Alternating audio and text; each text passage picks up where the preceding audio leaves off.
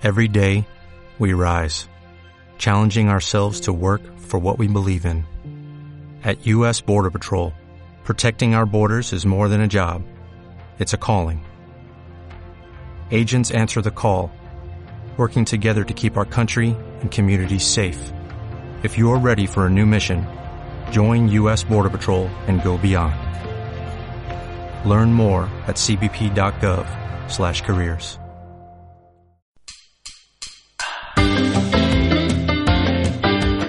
like, el podcast divulgativo y de entretenimiento con toda la actualidad del social media, la influencia y las tendencias tech. Bienvenido, bienvenida a Dale al Like, tu podcast de redes sociales, influencia y tendencias tech. Si hay algo que nos interesa a todos, es la salud. Y como no podía ser de otra manera, también queremos analizar cómo se está transformando este sector con la llegada de las redes sociales y la tecnología. ¿Serán iguales las consultas dentro de unos años? ¿Es verdad todo lo que vemos publicado en las redes?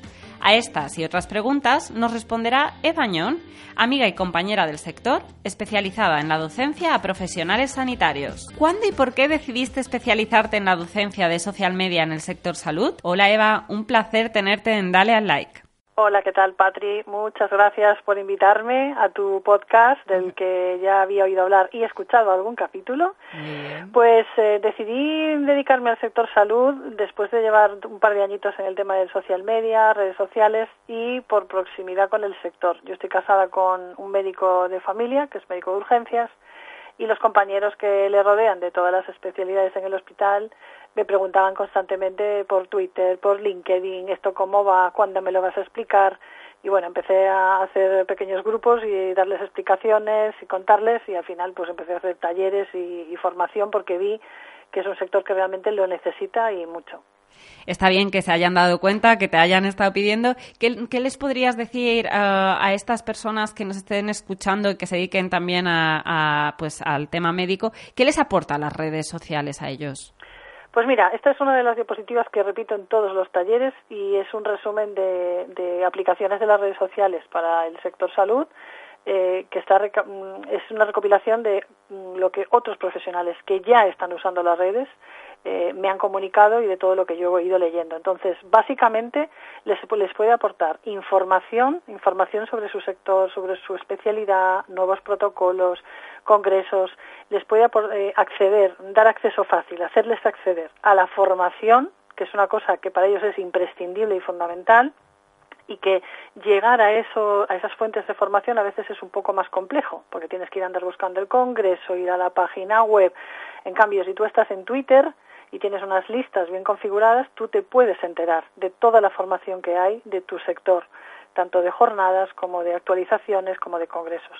También, por supuestísimo, eh, contar qué es lo que haces, ¿no? Transmitir. Yo siempre les digo a los médicos, cuando estoy con médicos, los enfermeros son mucho más activos en redes que los médicos, pero los médicos sí es verdad que están un poco todavía con dudas.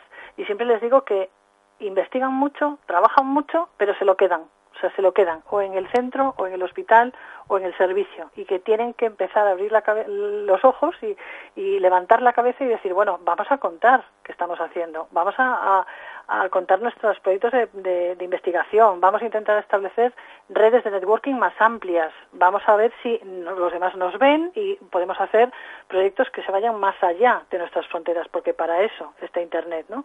Y luego hay un tema de posicionamiento, claramente, ¿no? Esa visibilidad que puedes conseguir al mismo tiempo te posiciona y te ayuda a desarrollar tu marca personal, que es imprescindible y que para ellos también es un mundo un poco desconocido muy buenos consejos hacia estos profesionales.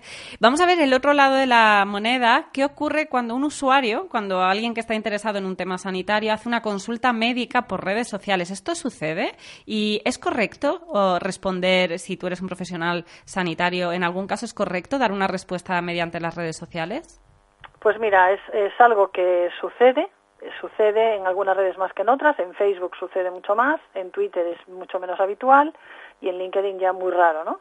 Pero yo siempre les digo que como en marketing y como, como haces tú en tus proyectos y yo en los míos, tú tienes que tener un plan y una estrategia antes de estar en redes sociales. Esto está muy bien lo que yo acabo de contar, es muy útil, tiene muchas utilidades, pero antes de estar tengo que pensar cómo voy a estar, si voy a tener un perfil profesional, claramente es posible que los, que los pacientes me pregunten y que, y que tengan dudas y curiosidad y yo tengo que estar preparado para eso. Entonces, mi consejo siempre es, debes tener una respuesta preparada para cuando un paciente te haga una pregunta que tú no quieres responder. Un diagnóstico jamás se puede dar por redes sociales, ¿no? Entonces, sí sucede, pero no es correcto dar un diagnóstico. Pero yo les digo también, no es que sean las redes sociales, es que es en el bar de la esquina, es en el supermercado y es en el ascensor de tu edificio, que a los médicos les pasa muy habitualmente, que les paran. Ya que te veo, te quería preguntar, ¿qué hay que hacer? Tener eh, algo pensado y que sea una respuesta educada, cariñosa, que le haga ver al paciente que ese no es el sitio adecuado, que no es el momento, que es mejor derivarlo a la consulta, a su médico de cabecera, a su especialista, y si el médico eres tú, eh, lo hablamos en la consulta. Me, pides una vez una consulta o me llamas a la consulta y lo hablamos. Eh, eh, para esto no hay que tener miedo, tiene que estar pensado previamente para que precisamente nunca pases pues un apuro de decir, ¿y ahora qué hago? ¿y ahora qué hago? ¿no? hemos visto lo que no tienen que hacer. ¿Podrías citarnos algún ejemplo de un buen uso de las redes sociales o algún blog o algún usuario que creas que lo está haciendo muy bien y nos pueda servir pues de inspiración? Mira, hay mucha gente que, que trabaja muy bien las redes sociales, los médicos, hay mucha gente, pero te voy a decir un ejemplo de la isla, eh, de una persona que vive aquí en la isla, que es Teresa Pérez. Eh, ella es eh, de usuario arroba due de vocación en redes sociales y ella tiene su blog que es teresapérez.net. Ella es enfermera y ella trabaja muy bien tanto en las redes sociales como su blog y está compartiendo contenido tanto desde su punto de vista sobre la salud, los pacientes, los cuidados, el, el, el, cuidar, ¿no? la palabra cuidar, el humanismo en sanidad, como eh, resúmenes de congresos a los que ella acude, utiliza mucho la herramienta Wakelet, que bueno, yo creo que es el referente en sanidad en España porque si tú vas a un congreso que te interesa, es muy probable que si ella no está de OPE, como en este momento, ella hace un resumen en Wakelet y entonces al día siguiente está en su blog, ¿no? es una trabajadora incansable. Y luego eh, te voy a poner otro ejemplo de un médico de la isla que aunque no tiene un blog muy conocido, es un blog eh, muy curioso que se llama Traumatología R y el médico se llama Fernando Rodríguez. Es eh, traumatólogo, trabaja en el Hospital de Inca y tiene privada y es de los primeros casos que yo conocí en Mallorca de uso de blog y es un uso mm, clarísimo que yo pongo de ejemplo. Es traumatólogo y tiene un montón de consultas recurrentes de pacientes que tienen que hacer algún tipo de ejercicio para recuperar la movilidad de una articulación. Entonces piden la consulta para preguntar si lo hace así o lo hace así y, cómo lo tenía que hacer. Entonces él decidió abrir un blog con 10, 15 entradas, no es un blog demasiado eh, activo ni dinámico, pero allí está, su contenido es el contenido hecho por él y muy bien explicado. Entonces, lo que hace es derivar a los pacientes que recurrentemente tienen dudas a que lo vean en su blog. Y hay que pensar que es un contenido escrito por su médico, por tanto, es confiable, el paciente no tiene dudas en que eso es correcto, y entonces es una manera de aligerar la sobrecarga de consultas que no necesitan realmente ver al médico, que son dudas puntuales, ¿no? Grandes profesionales que ya están llevando a cabo esta transmisión de, conocimientos y, que, como bien comentas, pues nos dan esa confianza.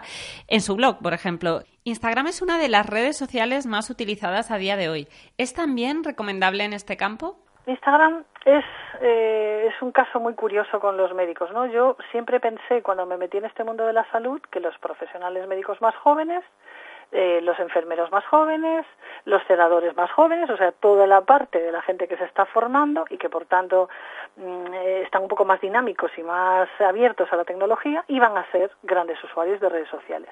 La sorpresa es que no, que desconocen totalmente este mundo y que como mucho tienen Facebook e Instagram, ¿no? Que es el caso del que hablamos. Pues Instagram lo utilizan pues como los eh, adolescentes y la gente joven, para hacerse fotos, para colgar viajes, para colgar fotografías, pero es muy raro el caso de un profesional de la medicina que lo utilice como herramienta profesional, salvo estos que te acabo de citar y algunos más que sí, lo están, lo están haciendo, pero cuando voy a las formaciones se quedan con los ojos como platos diciendo, pero ¿cómo? ¿Es que Instagram se puede usar también para esto? Entonces siempre les hago búsquedas de su especialidad para que vean que sí, que hay gente que está eh, profesionales compartiendo contenido y sobre todo pacientes buscando ese contenido, pacientes compartiendo su experiencia, sus casos, sus patologías. Y, lo que yo les digo, si vosotros no estáis, los pacientes se buscan la vida, hablan, preguntan y el primero que pasa o la primera que pasa por allí responde. Y claro, ¿cuál es el problema? Los bulos en salud. empezamos con problemas de que luego llegan a la consulta, he oído, he leído, me han dicho, y claro, si tú estás en Instagram muchas horas y ahí recibes una información errónea, es muy probable que eso acabe llegando a la consulta. Por eso yo siempre les aconsejo que valoren que Instagram también es una plataforma donde está ahora la mayor parte del tráfico en redes y que puede ser interesante también tener presencia. Está clarísimo que hay especialidades que pueden ser más interesantes que otras, ¿no? Por, el tipo de, patología y demás. Pero bueno, siempre les digo que, que, que le echen un vistazo y que se lo planteen más allá del uso de postureo, de ocio y todo esto, ¿no? ¿Cuáles son, eh, estábamos hablando de redes sociales, vamos a pasar a, la parte más tech, más tecnología. ¿Cuáles son las tendencias tech que nos esperan en el mundo de la salud? Que nos puedas pues comentar así a grandes rasgos. Pues mira, yo eh, de, todo lo que yo estoy leyendo y de cómo está cambiando la salud y todo lo que viene en esta cuarta revolución industrial, eh, sin ninguna duda la robótica, o sea, la robótica está empezando en medicina muy fuerte con operaciones en remoto, el 5G en esto va a ser clave eh, el tema de la realidad aumentada se está utilizando ya mucho para formación, o sea, es una maravilla ahora ver cómo eh, hemos pasado de las láminas de anatomía al, a Internet, fotos y vídeos, a la propia realidad aumentada, en la que el, propio alumno o el propio mm, médico MIR va a poder practicar y ver en directo, en realidad aumentada, cómo es la anatomía del paciente, cómo es la patología, en fin, esto va a ser tremendo. Y luego el Big Data, el Big Data, con toda la tecnología que se va a tener que aplicar para que todos los datos que hay en historias clínicas se puedan utilizar y mejorar así la atención y mejorar así el trabajo de los profesionales, eso va a ser una revolución y ya lo está haciendo. De hecho, hay herramientas como Sabana del doctor Medrano, de Nacho Medrano, que están eh, en, marcha ya en servicios de atención primaria de este país y lo que están consiguiendo es analizar una gran cantidad de datos en las historias clínicas para resolver eh, problemas recurrentes que hasta ahora no había ni la capacidad, ni el tiempo, ni las herramientas para poder trabajar esos datos. Esos datos se quedaban allí, en la historia, y cuando hacía falta se iban a rebuscar, pero claro, con mucho tiempo, muchos recursos, mucha gente. Ahora ya, pues con con todas las herramientas nuevas de Big Data, esto se va a poder resolver mucho más. Yo diría que básicamente son estas y, bueno, mucho más que está por venir. Mucho por venir y entonces las consultas, así como las conocemos ahora, ¿seguirán estando igual? ¿Seguirán siendo igual o crees que van a cambiar también? Yo creo que se va a mantener lo que hay, porque no es un cambio ni tan rápido ni, ni tan radical. Evidentemente, un, un médico o un enfermero o enfermera tienen que ver al paciente en según qué casos, porque hay que tocar al paciente, hay que, hay que hacerle una anamnesis, hay que mirarle, hay que hacerle las curas, todo esto mm, se va a mantener, ¿no? Pero yo sí que creo que hay una parte de la medicina que va a acabar siendo una, un, servicio en remoto, una telemedicina. Hay cantidad de consultas que hacemos a los médicos o a nuestra enfermera que podríamos hacer o bien por teléfono o bien casi por correo electrónico y, con la telemedicina, pues cara a cara con la cámara, ¿no? Eh, estoy hablando de pacientes crónicos, sobre todo, que es el gran problema que vamos a tener, la cronicidad.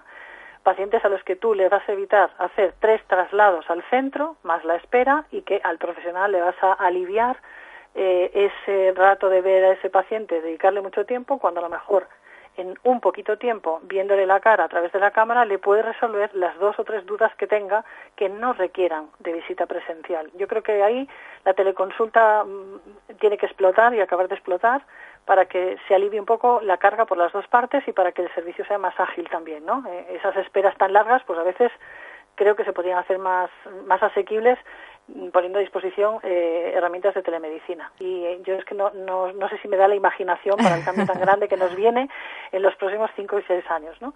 Pero la cosa va a ir por ahí. Ahora nos parece muy raro cuando vemos las consultas de, de China, ¿no? En China empieza a haber ya cabinas en la calle, que eso ya es muy exagerado, ¿no? En la que tú entras, dices tus síntomas y te dicen, pues tomes usted esto que tiene esto. Esto no es así. El concepto de salud digital no es este. El concepto es yo ya tengo mi médico, sabe lo que me pasa y en vez de ir a preguntarle, oye, mira, me ha salido este granito, ¿tú crees que puede ser? Pues él me lo ve por la cámara y me dice, mira, no, vente dentro de cuatro días o cinco, tómate tal y si no, pues vemos qué pasa. Pero ya te has ahorrado un paso que, es farragoso y que es costoso, ¿no? Por último, si tuvieras que decirnos un consejo para pues médicos, enfermeros, eh, celadores o cualquier compañero sanitario que nos esté escuchando, que quiera lanzar sus redes, que quiera mejorar en sus redes sociales, ¿cuál sería el consejo clave? Para mí, el consejo clave es formación. Formación. Si se quieren lanzar a redes sociales, que busquen información sobre cómo funciona esa red social, cómo es adecuado eh, utilizarla, qué tipo de lenguaje eh, requiere esa red, porque no es lo mismo Twitter que Facebook, que LinkedIn, son lenguajes diferentes, eh, modos y tonos diferentes, mensajes diferentes, ¿no? Entonces yo haría formación. yo soy una, bueno, fan y súper convencida. Cuando tú quieres aprender a hacer algo, tienes dos opciones, o te lanzas de cabeza y que sea lo que Dios quiera, o aprendes cómo hacerlo para intentar cometer los menores errores posibles y, por supuesto, con estrategia. Esto es otra palabra que, hay que añadir, ¿eh? formación y estrategia. Tengo que decir que estoy 100% de acuerdo contigo. Eh, nada nuevo, Nada, nada nuevo, pero bueno, en, salud y en todos los sectores, así que completamente suscribo lo que dices. Muchas gracias por acercarnos la salud y las redes sociales a través de este podcast. Gracias por participar en darle al like, Eva. ha sido un placer tenerte con nosotros. Muchas gracias y yo sí que os doy el like. Y aquí se despide quien está al otro lado de tu smartphone, Patri Bárcena. Y recuerda, dale al like. Dale al like, un podcast que llega a ti gracias a la colaboración de Meliá Hotels International.